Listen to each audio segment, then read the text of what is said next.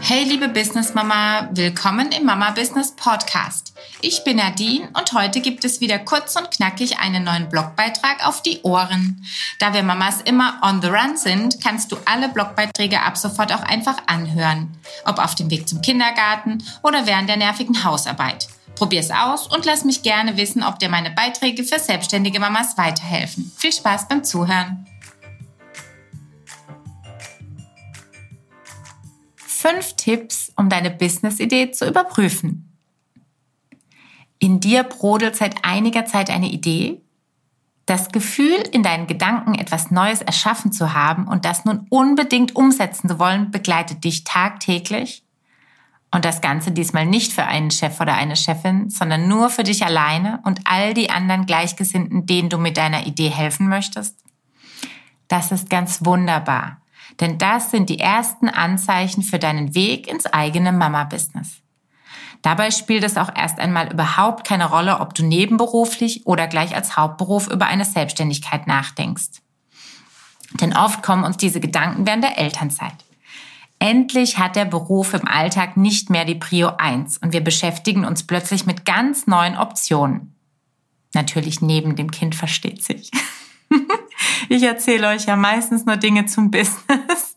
Kind hat Prio 1, aber beruflich kommt man tatsächlich in der Elternzeit auf völlig neue Gedanken und Ideen. Denn die Distanz zum Arbeitgeber sorgt für die notwendige Freiheit an Ideen und das Elterngeld erst einmal für die nötige Sicherheit.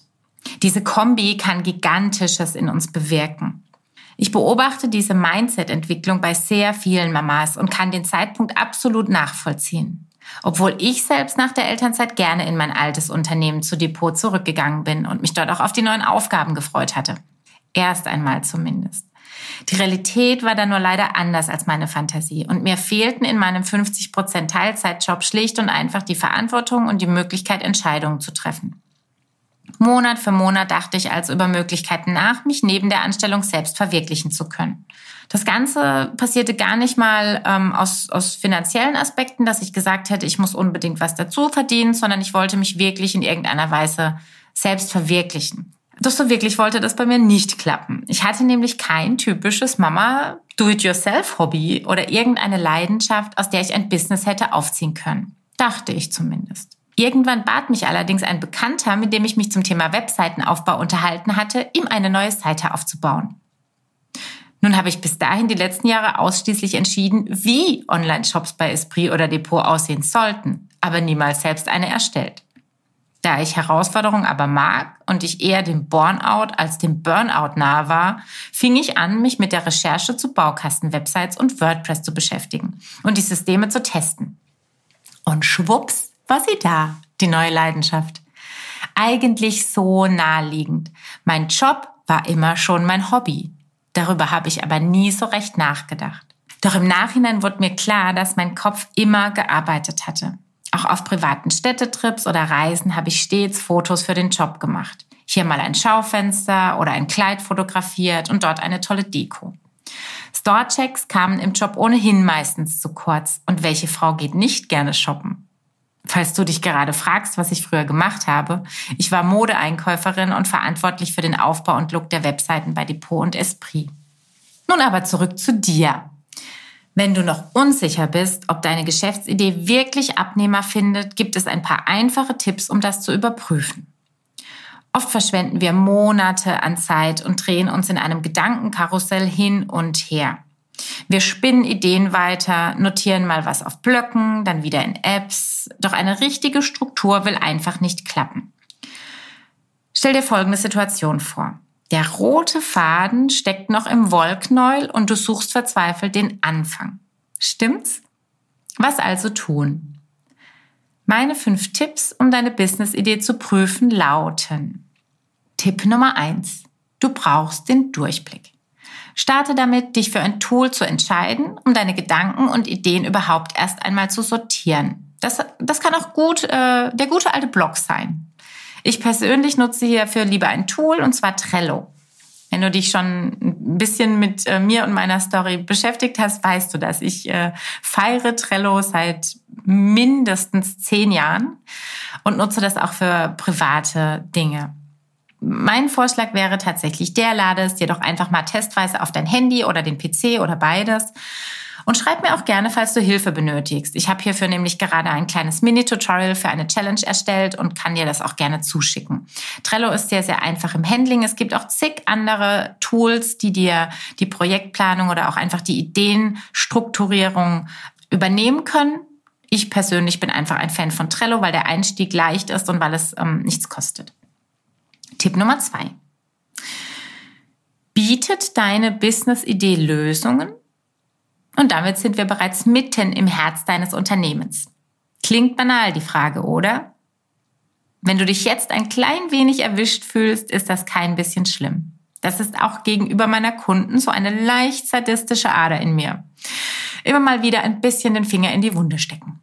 Damit kommt nicht jeder klar, aber wer mich kennt und mag, kann damit gut umgehen. Aber zurück zu den Lösungen was auch immer du anbieten möchtest, egal ob physische Produkte oder digitale Dienstleistungen, es muss, muss, muss, muss, muss, muss unbedingt eine Problemlösung sein. Kein, ich glaube, die Welt braucht Ernährungstipps für Pferde mit Diabetes, sondern ein, ich weiß, dass es in Deutschland mindestens 100 Pferde mit Diabetes gibt und nicht einen Ernährungsplan hierfür. Du siehst, ich übertreibe, damit es klar wird. Ich habe keine Ahnung, ob Pferde überhaupt Diabetiker sein können. Und natürlich auch vollkommen okay, wenn es bereits Ernährungspläne anderer Anbieter geben sollte. Aber wenn auf 100 Pferde 250 Ernährungsberater oder Beraterinnen kommen, dann kannst du davon ausgehen, dass es für dich schwierig werden könnte und dass der Markt vielleicht einfach schon gesättigt ist. Da schwierig, aber nicht unmöglich heißt, gilt es auch an der Stelle erst einmal einen Haken zu setzen, denn das Problem ist da und die Lösung hast du. Also gehen wir weiter zu Punkt 3. Punkt 3. Wer braucht die Lösung überhaupt? Und hier sind wir wieder. 100 Pferde brauchen deine Lösung. Damit hast du eine klare Zielgruppe, beziehungsweise ihre Halter sind natürlich deine Zielgruppe. Und bevor du diese Zielgruppe nicht kennst, musst du erst gar nicht starten.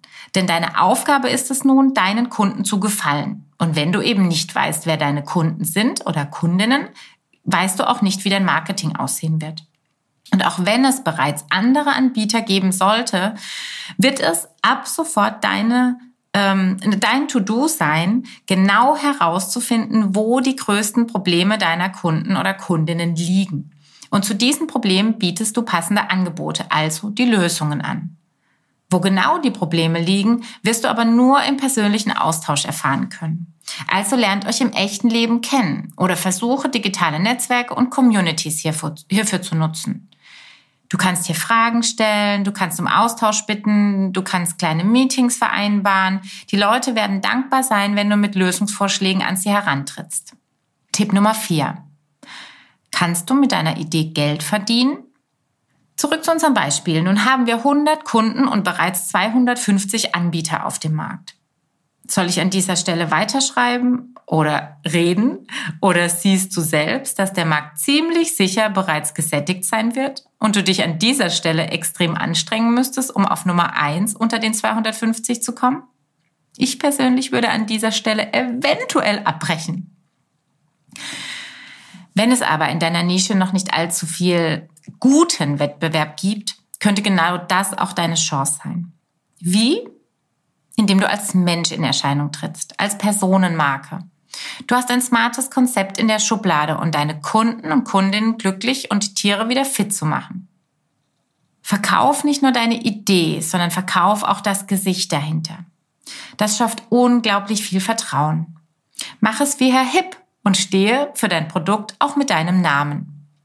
Wenn ich weiß, von wem ich kaufe, weiß ich auch, an wen ich mich wenden kann, wenn es schief geht. Wem ich also das Biofutter an den Kopf knallen kann, falls mein Pferd davon eine Kolik bekommt. Jetzt habe ich aber zu weit ausgeholt. Zurück zum Geld. Wenn es also nur 100 Abnehmer für dein Angebot gibt, dann sollte dieses Angebot nicht einmalig sein, sonst bist du schnell arbeitslos. Einmalig 100 Ernährungspläne zu erstellen, ist also in dem Fall kein Weg. An dieser Stelle muss etwas Dauerhaftes passieren. Eine Langzeitbetreuung, ein Abo-Modell, vielleicht ergänzende Produkte, die nennt man übrigens Crossseller, oder auch ergänzende Dienstleistungen.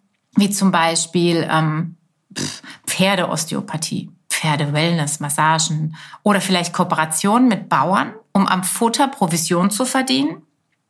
Hier gilt wirklich, think out of the box. Denke nicht nur in deiner kleinen Ernährungsberater Diabeteswelt, sondern überlege auch, wie du Netzwerke und Partner geschickt nutzen kannst, um für euch beide ein spannendes Geschäftsmodell aufzubauen. Es muss nicht nur die eine Idee und das eine Produkt sein, sondern je nach Branche und Nische macht es Sinn, auch rechts und links aus der Tür raus oder aus dem Fenster heraus zu gucken und zu schauen, wo man auch gemeinsam im Team vielleicht andocken kann, um dieses Problem, was du identifiziert hast, auch lösen zu können.